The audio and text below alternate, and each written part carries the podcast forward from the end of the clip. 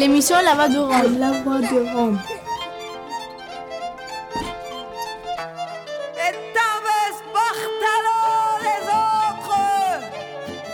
Glace Romano, puis fréquence Paris pluriel, pour Show.3. Le jour de la sirène, une émission mensuelle présentée par La Voix des Roms et Radio.graphie tous les premiers mercredis du mois de 17h à 18h sur FPP 106.3. de la lumière, nous les seigneurs de ce vaste univers.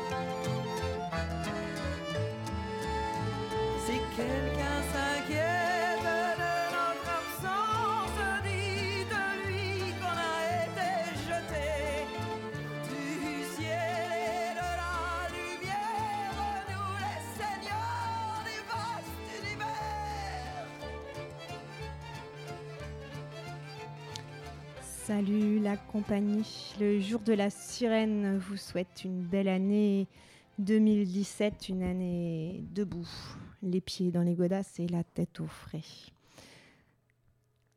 Alors aujourd'hui, on aura quelques informations européennes. Puis on aura au téléphone Diane Brossard, l'auteur d'un rapport qui vient d'être publié sur l'impact de la politique d'expulsion des, bidonvilles vous trouverez ce rapport en lien sur le Facebook de la Voix des Roms. Il est bien nommé Interdit de citer.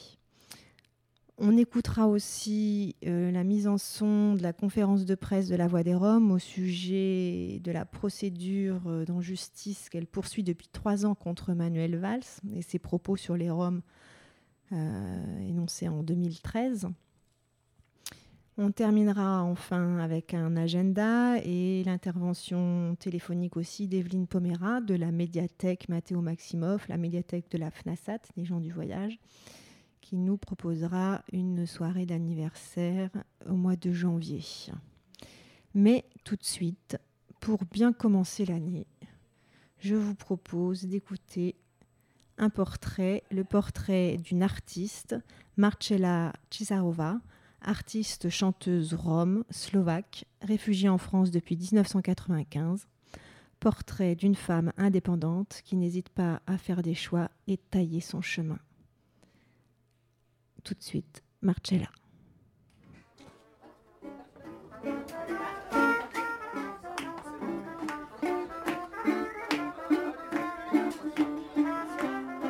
Si tu peux commencer par te présenter Ok, bah, je m'appelle Marcela Cisarova. Je viens de Slovaquie et je suis tzigane. Tzigane Calderage. Je suis naturalisé depuis 1998 et j'ai deux enfants, Rebecca et Jean-Sébastien. J'ai un groupe qui s'appelle Marcela Los Murchales voilà.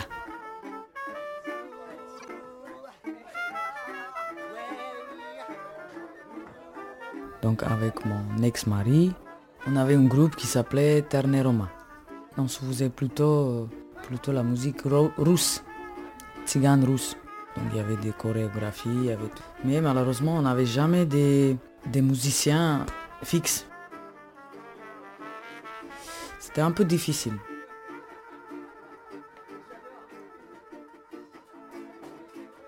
Après, j'ai rencontré Benny dans une soirée. s'est dit, bah, pourquoi pas, on essaye de faire euh, ça, quelque chose ensemble. Ça fait 12e année. On fait des festivals, des petites bars à Paris. L'été, on est parti en Espagne. En fait, les musiciens, c'est des non-tziganes.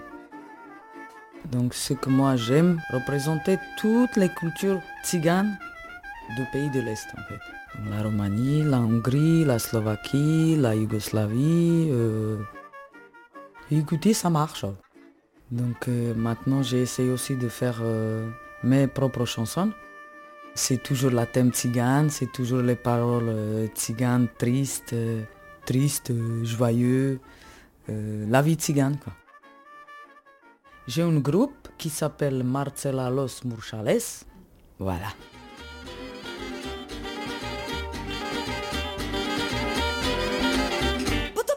bout des chianes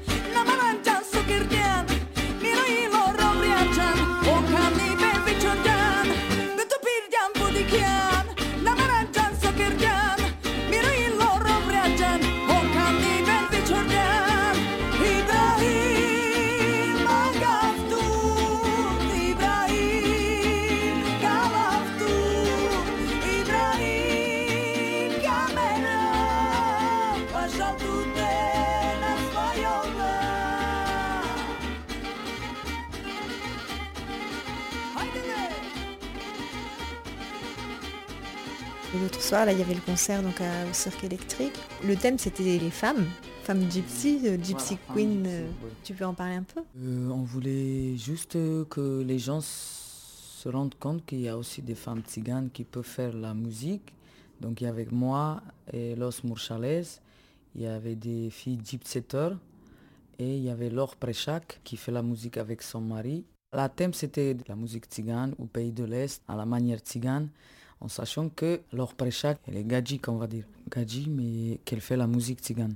On voulait juste revendiquer que il y, a des, il y a des gens, il y a des femmes qui font la musique et qui peuvent se faire euh, respecter comme des femmes. Voilà. Des artistes. Et comme des, art- comme des artistes, voilà aussi. Gypsy Tour, ils ont aussi leur propre musique. Eric Asser qui fait euh, sa propre musique. Donc un petit mélange culturel tzigane, mais chacun sa propre musique. Voilà, c'est ça. Le, le but, c'était ça. De montrer aux gens leur, leur propre choix. Est-ce que ça va les amis? Je sais que vous n'êtes pas nombreux, mais on fait la fête quand même, quand même. Hein? Yeah maman, on va dire que yeah maman. Hein? Aïe d'abé. Tutti frutti, tous ensemble.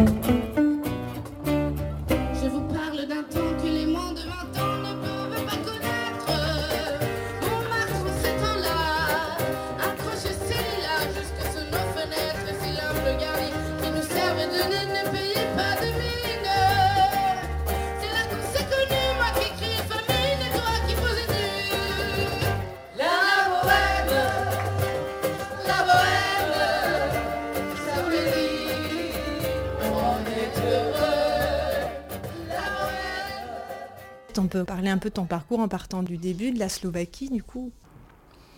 Bon, qu'est-ce que tu veux que je te dise de la Slovaquie? J'aime pas ce pays, c'est tout. C'est un petit pays, mais sans aucune compréhension. C'est- malheureux. C'est malheureux, mais vraiment. Tu te dis le nom tzigane Rome, c'est que c'est une race inacceptable. Voilà, c'est ça que je comprends pas. Or que tu leur montres que tu peux vivre avec des blancs, tu peux vivre avec toutes les, avec tes propres choix, tu peux, voilà, que comme quoi tu es capable de faire des études, tu es capable de revendiquer ton, ton ta culture, tu- mais eux ils, ils veulent pas le comprendre, c'est ça le truc. Ça me met en colère. À l'école par exemple. Ou je sais pas, mettre, mettre les enfants, toutes les enfants tziganes, mettre dans une classe des attardés. Or que la moitié, elle était douée. Ils savaient lire, écrire, ils voulaient étudier, ils s'intéressaient aux études. Non, on les met dans une classe où il n'y a que des attardés. Comment vous qu'ils grandissent? Et c'était partout, c'est toujours partout. Et maintenant, à notre époque, c'est encore pire. Franchement, j'aime pas ce pays, c'est un pays incompréhensible.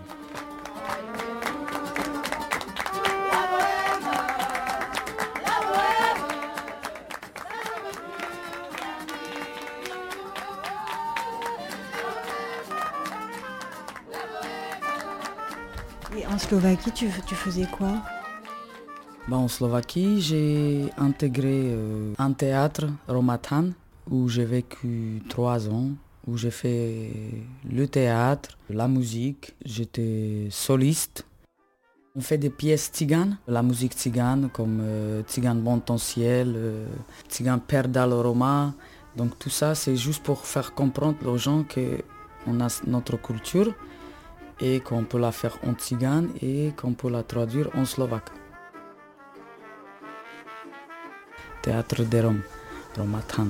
Donc j'ai vécu là-bas, mais après on avait aussi des problèmes qu'ils nous ont refusé euh, faire des spectacles.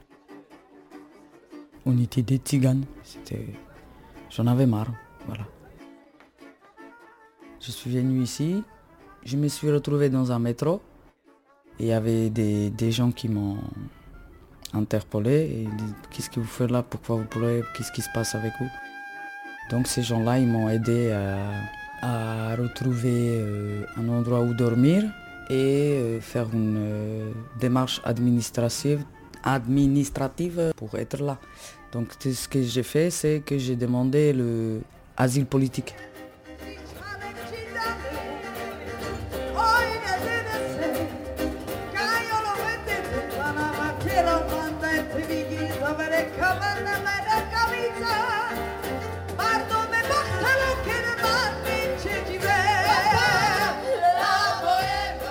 Ça a duré trois ans, mais en sachant que c'était pas si dur que maintenant. Ils vous ont donné du foyer, ils vous ont aidé administrativement. Donc ils vous ont aidé aussi euh, de, vous donner des cours de français. Donc ils vous ont vraiment, vraiment, mais vraiment intégré dans cette société.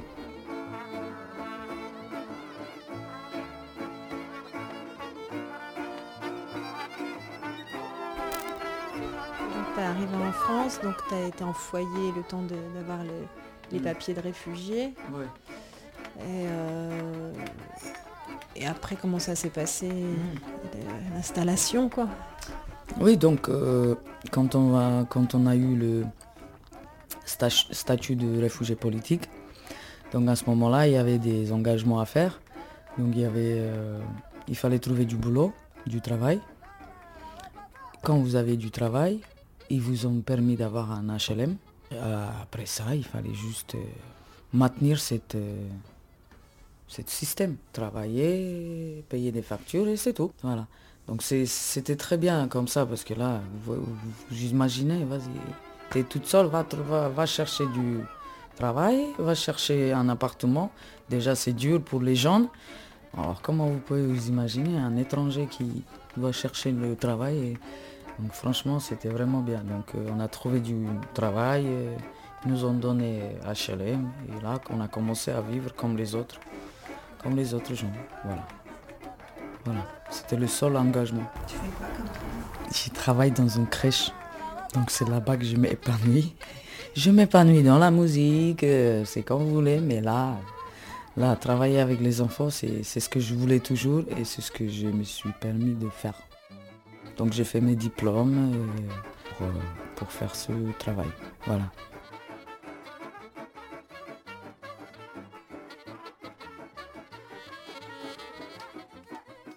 Voilà quoi. Et avant, plus, plus, peu- plus petite, plus tes parents ou ta famille? Malheureusement, moi, j'étais accueilli dans, des, en- dans une orphelinat, en fait. C'était pas la faute de ma mère parce qu'elle était franchement, elle était jeune. Elle avait 15 ans, comme elle m'a eu.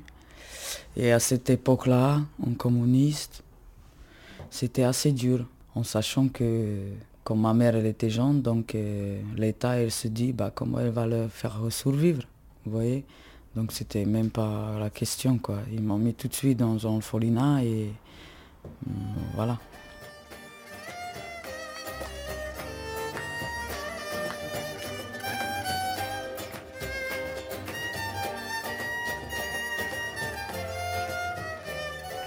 Peux pas dire que j'étais malheureuse dans l'orphelinat parce qu'ils m'ont donné l'éducation. Euh, je savais comment me débrouiller dans la vie. Je savais ce que c'est d'aller travailler, je savais ce que c'est d'aller trouver du travail, vous voyez. Mais tout ce qui me manquait, c'est c'est l'amour maternel, voilà, c'est hum, l'amour familial, voilà. Mais en fait, je l'ai retrouvé avec mes enfants, voilà. Donc euh,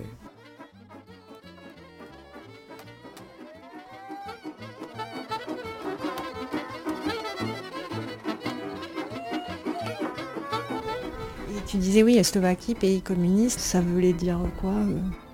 C'est ce que j'ai entendu dire. euh, On était obligé d'aller travailler.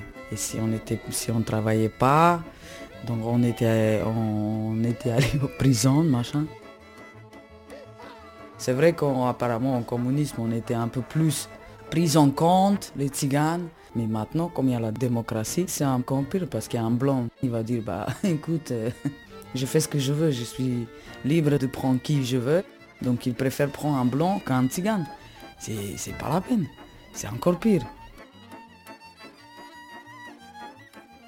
Ça fait 4 ans que j'étais allé en Slovaquie aux vacances. J'ai ramené mes enfants juste pour leur montrer où j'ai habité, où j'ai vécu, où j'ai fait mes études. voilà. Ils étaient épatés de voir mon orphelinat. Ouais. Donc je, je suis vraiment allé voir là-bas. Le but c'était ça en fait. Juste pour leur permettre de, de voir comment ça se passe, de voir où j'ai vécu. Ils avaient quoi 12-13 ans? Ils se sont dit, mais maman, c'est pas possible. C'est quoi ça? Comme ils ont vu des pancartes euh, sur les portes, les tziganes ne sont pas acceptés dans nos établissements. C'était affreux. Je n'osais pas parler ni slovaque ni tzigane dans mon propre pays, juste pour ne pas être jugé.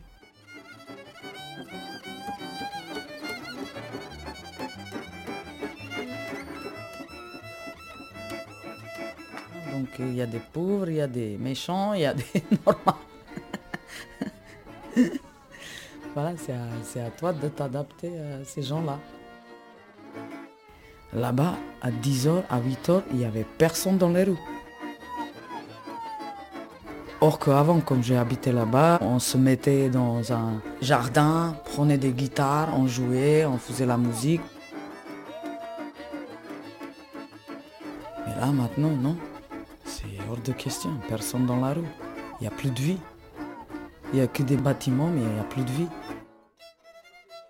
C'est pas normal ça.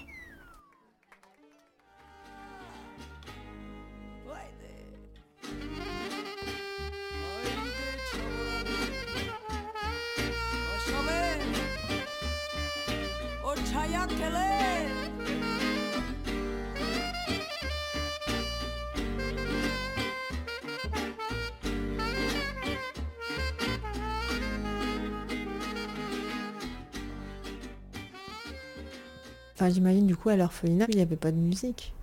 T'es arrivé après. Oui, bon, il faut savoir une chose. Quand vous êtes en dans l'orphelinat, c'est que vous vous comportez comme un, un peu moitié gadjo, moitié tzigane. Vous savez en vous que vous êtes tzigane, vous êtes noir, quoi. Ça se voit que vous êtes tzigane. Mais c'est après, petit à petit, que tu commences à découvrir. Parce que comme j'étais en lycée, après quand j'ai continué mes études, j'ai commencé à communiquer avec des tziganes, de savoir ce qui s'est passé, comment, comment ils vivent, comment et voilà.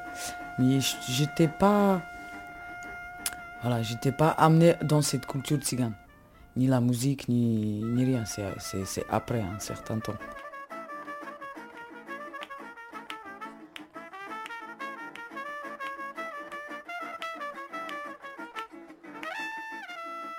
Parce que je savais que la première, première fois que quelqu'un m'a donné une guitare dans la main, donc je ch- cherchais quelque chose pas à la manière slovaque, vous voyez, le folklore. Non, je cherchais toujours un truc euh, qui m'y était dans, dans le cœur. Voilà, la musique, ça... Bon, si. En fait, en- dans le théâtre matin, j'ai appris beaucoup là-bas.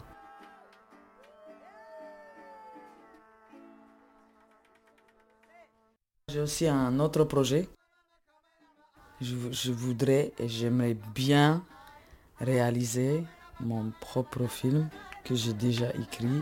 Le scénario il est écrit, le synopsis il est écrit, donc euh, ce qui me manque c'est des producteurs qui s'intéressent à ce film parce qu'il va être très particulier. Je peux pas vous dire ce que c'est tant que j'ai pas de producteurs ou voilà, mais ça va être vraiment, mais vraiment, mais vraiment chaud. Donc je, peux vous dire que dans ce film, je revendique tout. La culture tzigane, en mal ou en bien des choix des tziganes, mauvais ou bon, la liberté des tziganes, mauvais ou beau. Donc dans ce film-là, tout est, tout, tout est là en fait.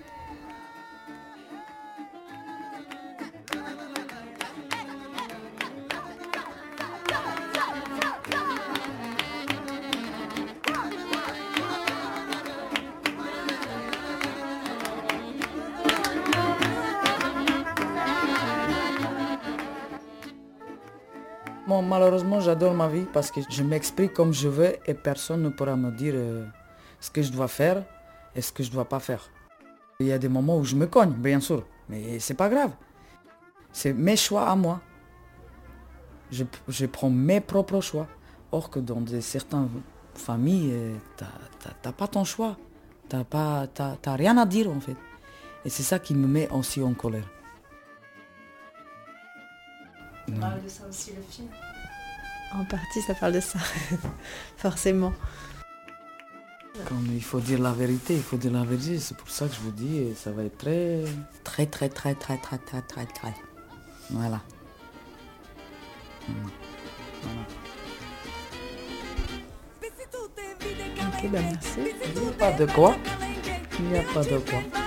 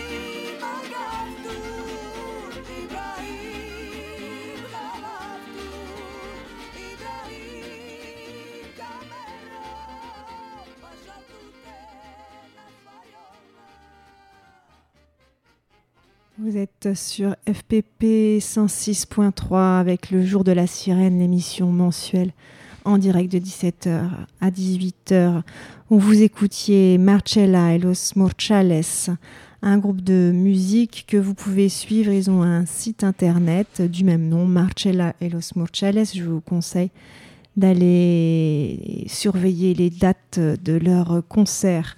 Sur ce portrait, on entendait d'ailleurs euh, musique prise en direct au cirque électrique dans cette soirée Gypsy Queen où Marcella et Los Morchales euh, se présentaient euh, avec euh, Eric Asser et les Gypsetters et Laure Préchac. C'était une très jolie soirée. Euh, on va continuer avec quelques informations, des informations qui résonnent avec euh, ce qu'a bien pu nous raconter euh, Marcella sur, par exemple, les interdictions euh, faites aux Roms à l'entrée de certains, de certains commerces. Par exemple, une petite info sur la Hongrie. Euh, C'était à partir d'un reportage de France Inter. C'est pas qu'on veuille faire de la pub pour euh, France Inter, mais c'est un reportage de Florence Bruyère qui évoque la situation des Roms euh, en Hongrie euh, aujourd'hui et qui raconte qu'il y a quelques années, donc, des milices d'extrême droite ont semé la terreur dans les villages où les Roms sont majoritaires. Depuis, ces milices ont été dissoutes, sauf qu'aujourd'hui, la droite nationaliste du Premier ministre Viktor Orban mène une politique anti-tzigane. Cette méthode, qui vise à éloigner les Roms, se fait de manière plus insidieuse que l'extrême droite. Par exemple, dans la ville de Székesfehérvár, la municipalité a mis en place l'expulsion des logements sociaux des Roms. Ils se, voient, résilier leur bail sous couvert d'une nouvelle décision de résilier les baux après sept ans de location. Les familles expulsées n'osent même pas demander à être hébergées euh, à leur famille qui risquent à leur tour l'expulsion, comme ces familles qui avaient prévenu la presse de cette nouvelle pratique et qui a été expulsée illico presto. Une politique soutenue aussi par l'opposition de gauche. Il n'y a que l'association Parlement Rome qui semble s'en intéresser et qui a porté plainte auprès de la haute autorité contre les discriminations. Voilà, c'est Florence Labruyère qui parle de ça sur euh, France Inter. Rappelons que les Roms euh, en Hongrie sont environ 700 000 sur euh, 10 millions d'habitants.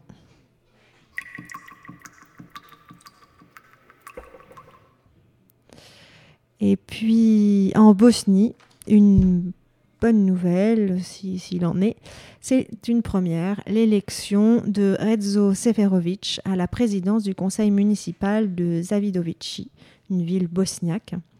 C'est la première fois qu'un Rome est élu, car ici comme ailleurs, les Roms restent la communauté la plus vulnérable, confrontée à une discrimination généralisée, tant dans l'emploi, l'éducation et bien sûr la représentation politique. En Bosnie, c'est 50 à 75 000 Roms qui y vivent sur un total de 3,5 millions d'habitants.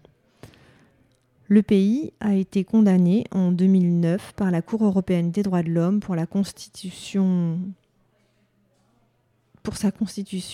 discriminatoire qui réserve la présidence tripartite aux seuls croates, serbes et bosniaques. Celle-ci n'a d'ailleurs toujours pas été modifiée.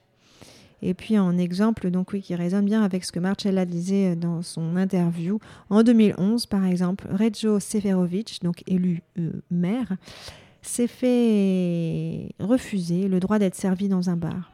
Il a alors déposé une plainte qui a été rejetée par euh, deux fois euh, par les tribunaux et cette dernière est actuellement en troisième instance.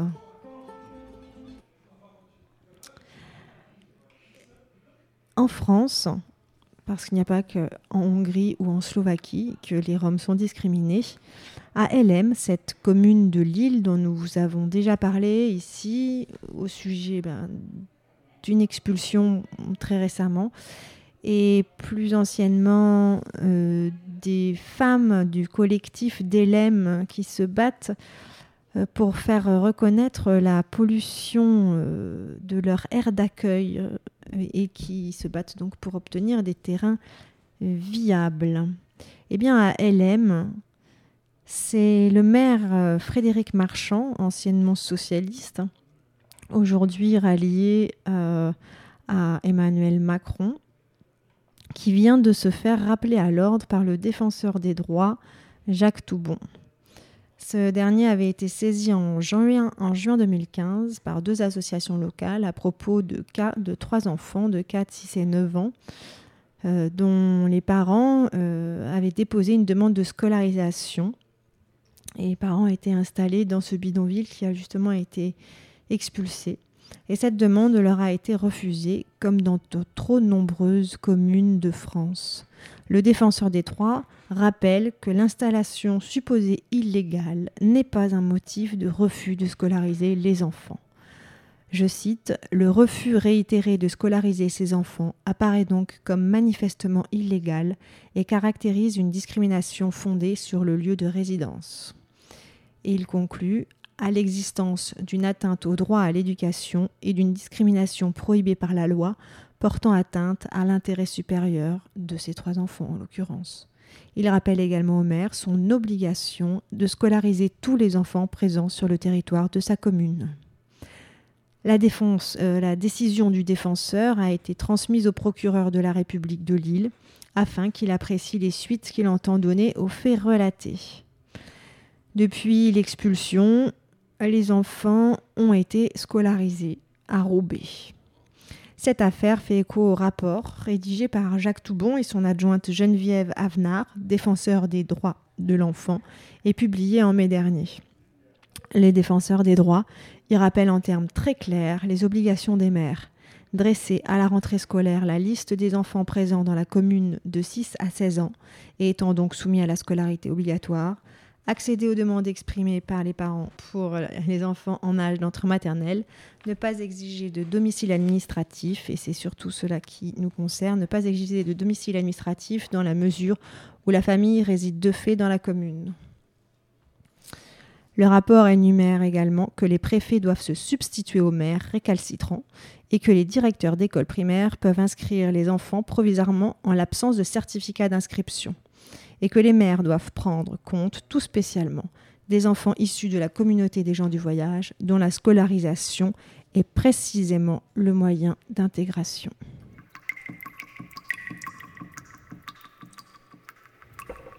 On va continuer avec un morceau de Marcella Los Murchales. On va continuer avec eux pendant toute cette émission. Euh, et ensuite, on joindra Diane Brossard par téléphone. Diane Brossard, qui est donc l'auteur de ce rapport qu'elle a joliment nommé interdit de citer sur euh, la politique d'expulsion euh, des bidonvilles. Donc je vous mets un autre morceau de musique de Marcella et Los Murchales et on retrouve Diane Brossard au téléphone tout de suite après.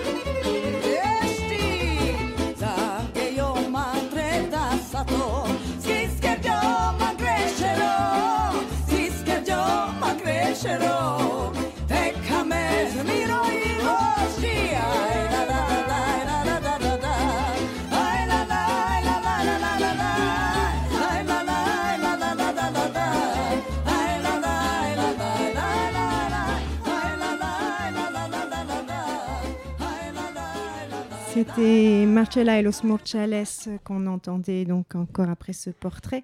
On est maintenant en direct euh, avec euh, Diane Brossard. Et donc, je voulais rappeler, euh, depuis la rentrée, la Voix des Roms anime le mouvement du 16 mai, qui lutte contre les discriminations, les abus et les violences faites aux Roms. Pour cela, une équipe de juristes étudie des faits qui leur sont rapportés, notamment par téléphone. Et donc, vous pouvez noter ce numéro de téléphone, qui est la ligne directe du mouvement du 16 mai, le 06 05 85 63 23, où il et elle peuvent vous répondre en français, en romanie ou en roumain.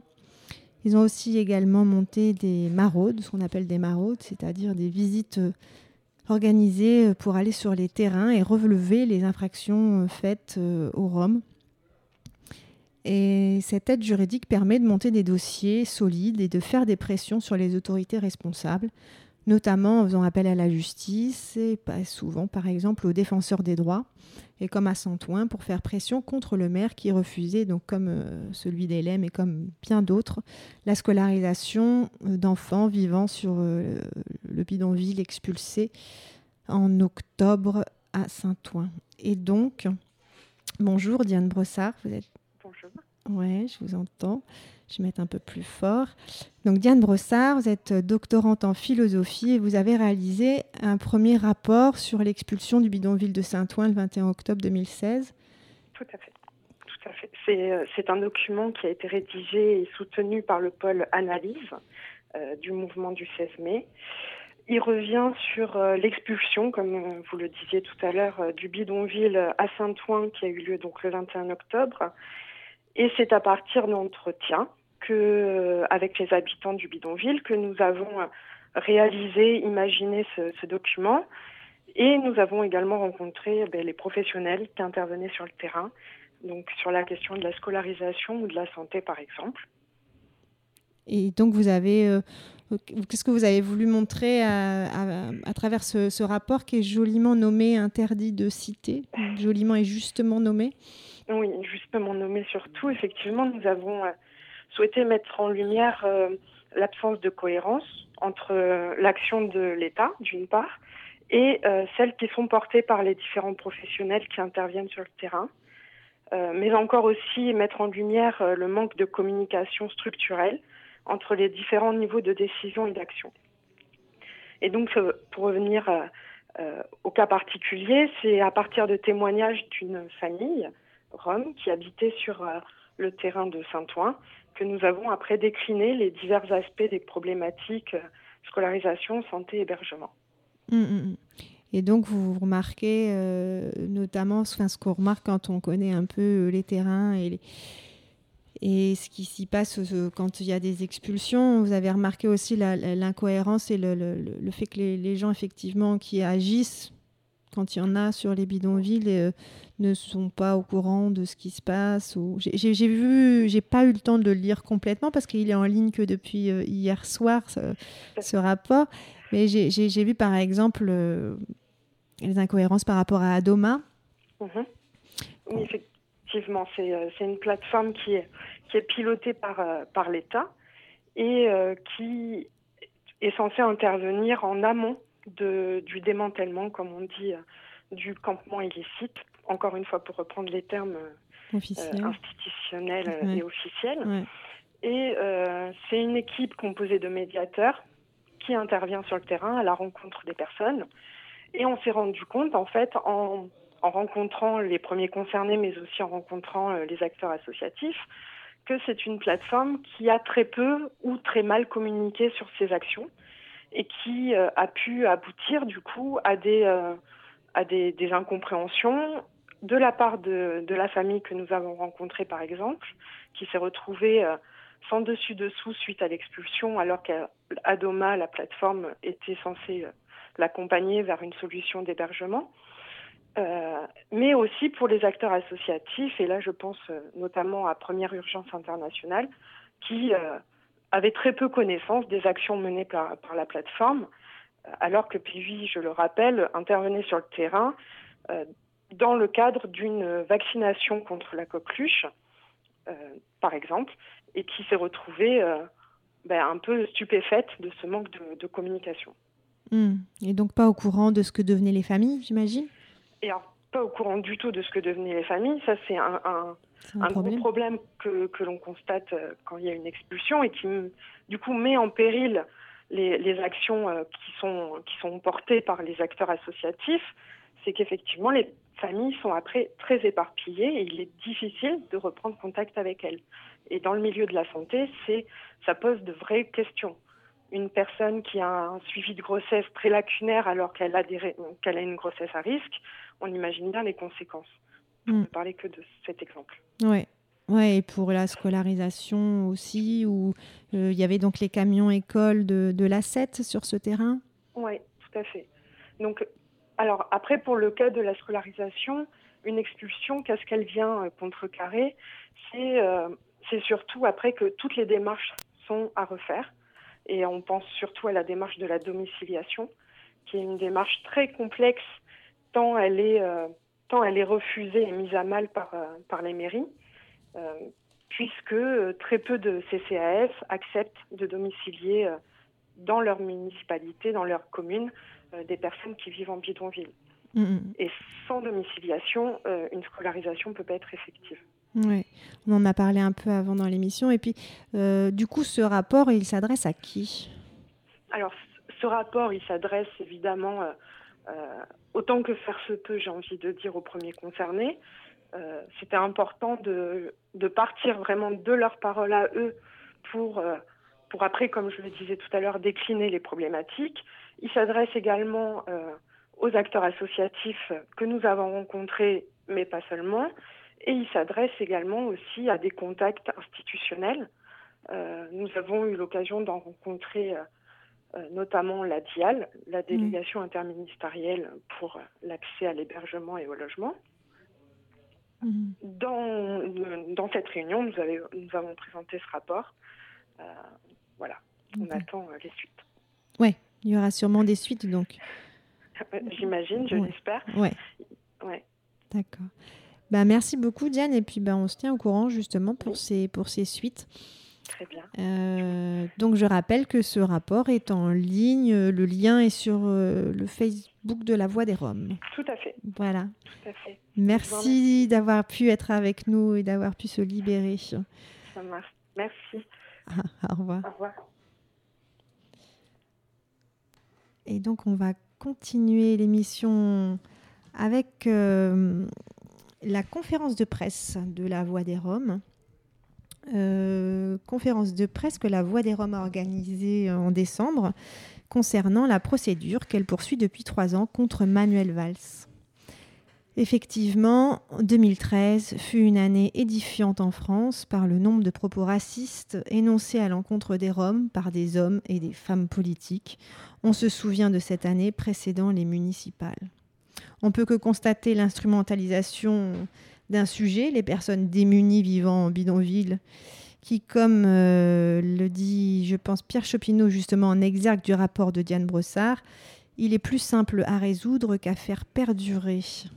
Donc, nous écoutons Saïmir Millet qui revient sur les faits euh, et les procédures, mixées, je me suis permise, avec un instrumental agrémenté d'extraits non montés, je précise, des propos de Manuel Valls, proférés le 24 et 25 septembre au 7-9 de France Inter et sur BFM TV.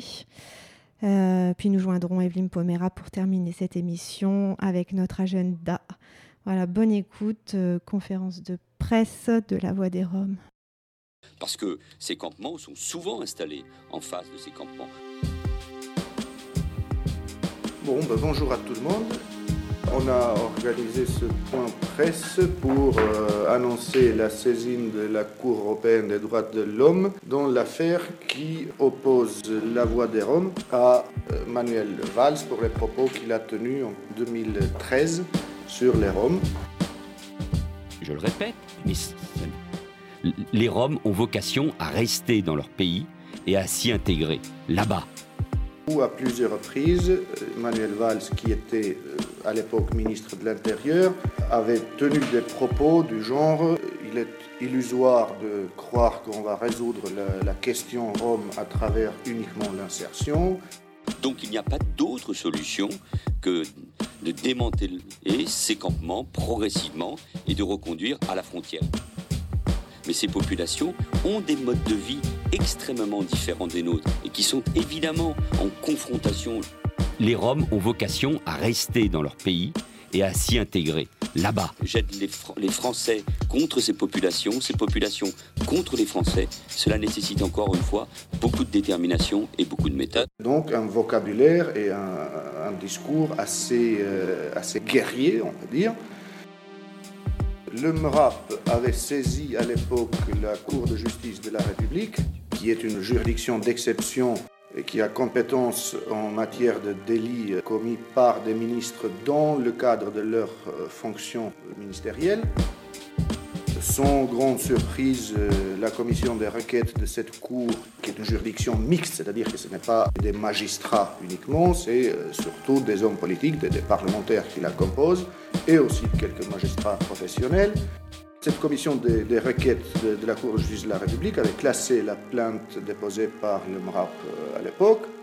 Quant à nous, euh, la Voix des Roms, nous avons saisi la justice de droit commun, le tribunal correctionnel, parce que nous considérons que quand un ministre parle d'une ethnie, en l'occurrence des Roms, il ne s'inscrit pas dans le cadre de euh, sa fonction de ministre, puisque la France ne reconnaît pas euh, d'ethnie, elle ne reconnaît pas de minorité ethnique, et donc ces propos de Manuel Valls ne relevaient pas de ses fonctions de ministre, mais étaient ceux d'un homme politique euh, ou d'un d'un simple citoyen, d'où le fait que nous l'avions cité devant le tribunal correctionnel de Paris, qui s'est déclaré incompétent parce qu'il considère que c'est bien en tant que ministre qu'il tenait ce discours. Cette décision du tribunal correctionnel de Paris avait été confirmée en appel par la Cour d'appel de, Paris. À la Cour de cassation, il a été décidé que finalement le pourvoi que la Voix des Roms avait formé n'avait pas à, être considéré. C'était un classement sans véritable examen de- de- de- des arguments que nous mettions en avant. Nous avons saisi euh, la Cour européenne des droits de l'homme. Euh, Ce que nous espérons, c'est qu'il y ait enfin un peu plus d'égalité devant la justice en France. Et c'est d'autant plus nécessaire que si on considère que parce qu'on est ministre, on peut échapper euh, à la justice en tenant des discours racistes, alors que c'est interdit pour tout le monde, euh, c'est très grave. Ça veut dire que l'État a un privilège de racisme, mais comme l'État a le privilège et le monopole de euh, la gestion de la vie publique et de la violence, euh, il a le monopole de la violence, l'État, si on lui confère aussi ce privilège, donc, où il serait le seul à pouvoir avoir un discours raciste, les choses sont graves. Ce que traduit euh, cette saisine de la Cour européenne des droits de l'homme dépasse très largement la seule question des Roms qui vivent dans les bidonvilles. Elle dépasse très largement la question des Roms, dont la très grande majorité des citoyens français et qui, dont la très grande majorité n'habitent pas dans les bidonvilles. Et elle concerne finalement tous ceux qui euh, vivent en France, puisqu'il s'agit de la manière dont le pouvoir s'exerce sur tous ceux qui sont euh, dans son ressort euh, géographique. Et, last but not least, la Cour de justice de la République, cette euh, fameuse juridiction donc, qui, qui est censée juger des ministres, elle a une histoire. Il n'y a pas eu beaucoup de condamnations prononcées par cette Cour. D'où le fait que pendant la campagne présidentielle, il y a cinq ans, François Hollande avait promis de la supprimer. C'était une de ses promesses qu'il n'a pas tenue.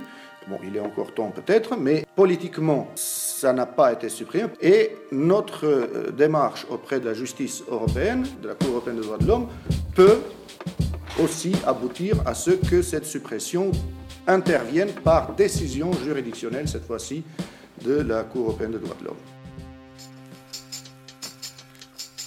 J'ai décidé le démantèlement de ces véritables bidonvilles qui représentent à la fois un danger pour les populations elles-mêmes, pour les populations euh, d'origine rome, mais aussi évidemment pour les habitants des quartiers populaires, parce que ces campements sont souvent installés en face de ces campements. Je me suis un peu amusée euh, à mettre le petit lapsus de Vals. Ces campements sont souvent installés en face de ces campements.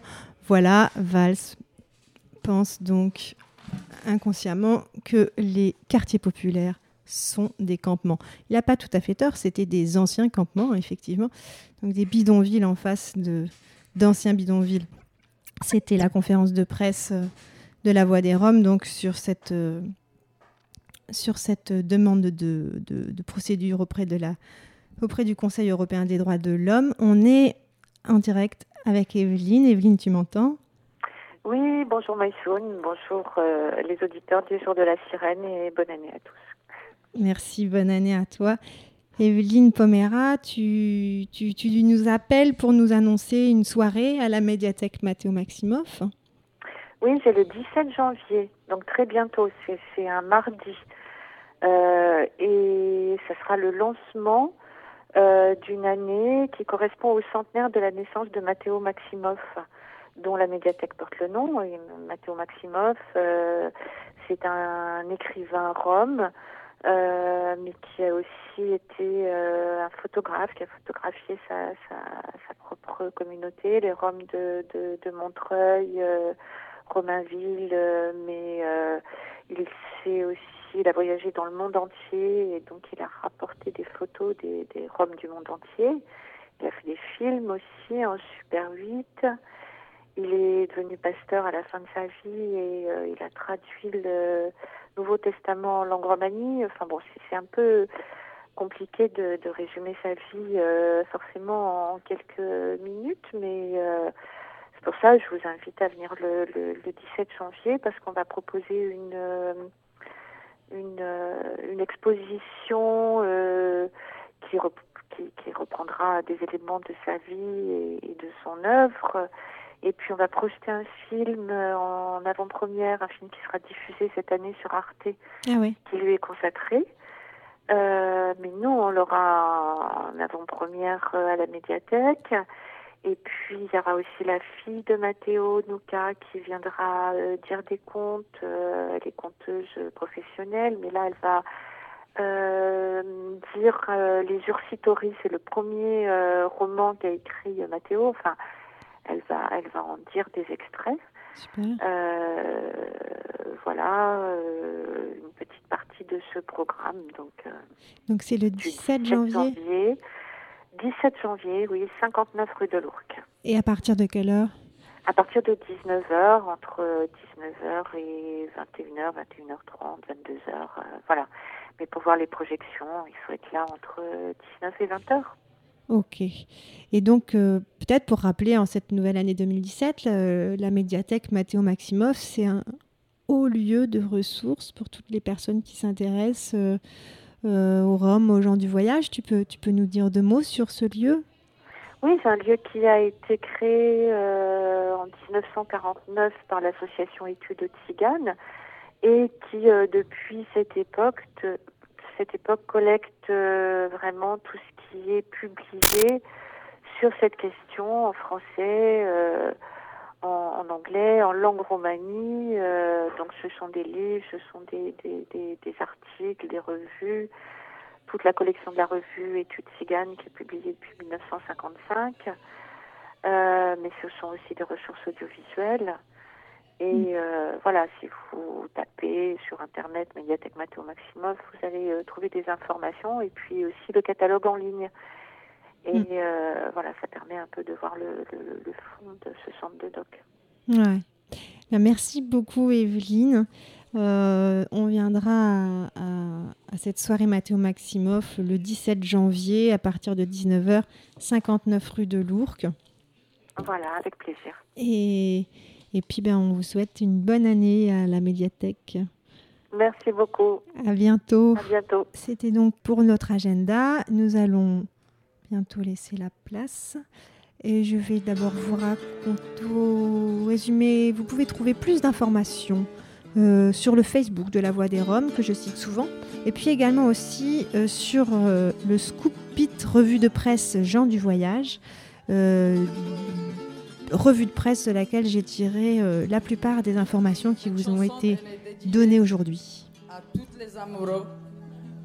Vous savez, les gitans, les tziganes, les roms, ce que vous voulez. oh. Euh, on aime l'amour. On aime vivre li- librement. Donc, cette chanson, c'est l'amour. Et c'est Marcella et Los Morchales qui nous font une chanson sur l'amour pour se quitter l'émission RESF et rentrer dans les lieux. Et puis je voulais vous dire un petit mot. FPP a besoin d'argent. Envoyez des dons, on a des micros qui ne tiennent plus debout, il n'y a pas un rouleau de scotch et les chaises sont bancales. FPP euh, a un compte associatif, Association de Paris. L'adresse c'est 1 rue de la Solidarité, 75 019. Vous pouvez aller voir sur le site rfpp.net. N'hésitez pas. Cette association qui vous accompagne depuis tant d'années le mérite bien.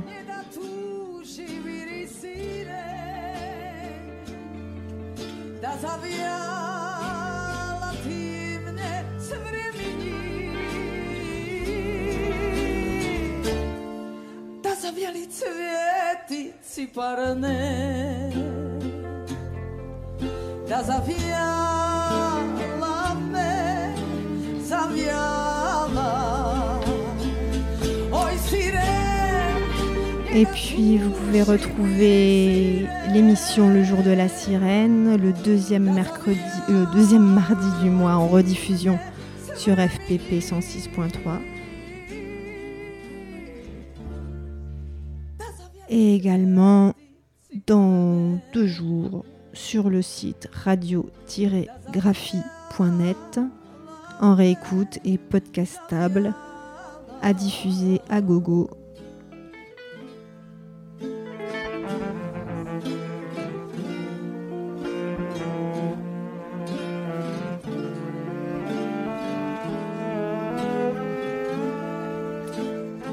Et puis il y a aussi une page Facebook le jour de la sirène. Pas très active, mais vous pouvez, vous, envoyer des informations sur la page Facebook le jour de la sirène. Ça nous fera plaisir et on s'en servira.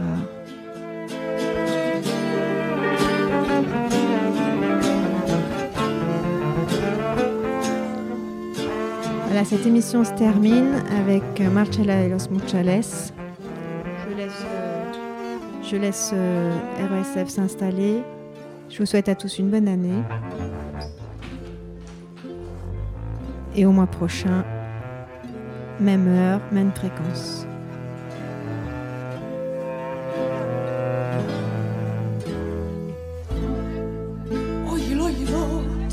Miro dukala Narakirla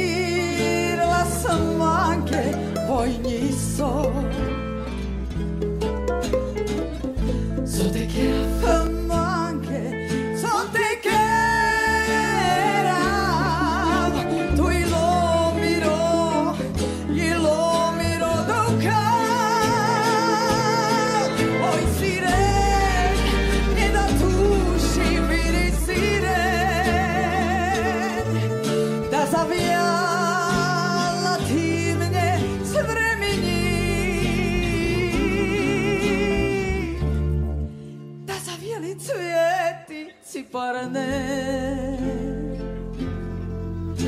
Zavijala me Zavijala Ajde me Oj siren Nie da tuši viri siren Da zavijala ti mnie s vremeni Da zavijali cvjeti ciparane das havia lá.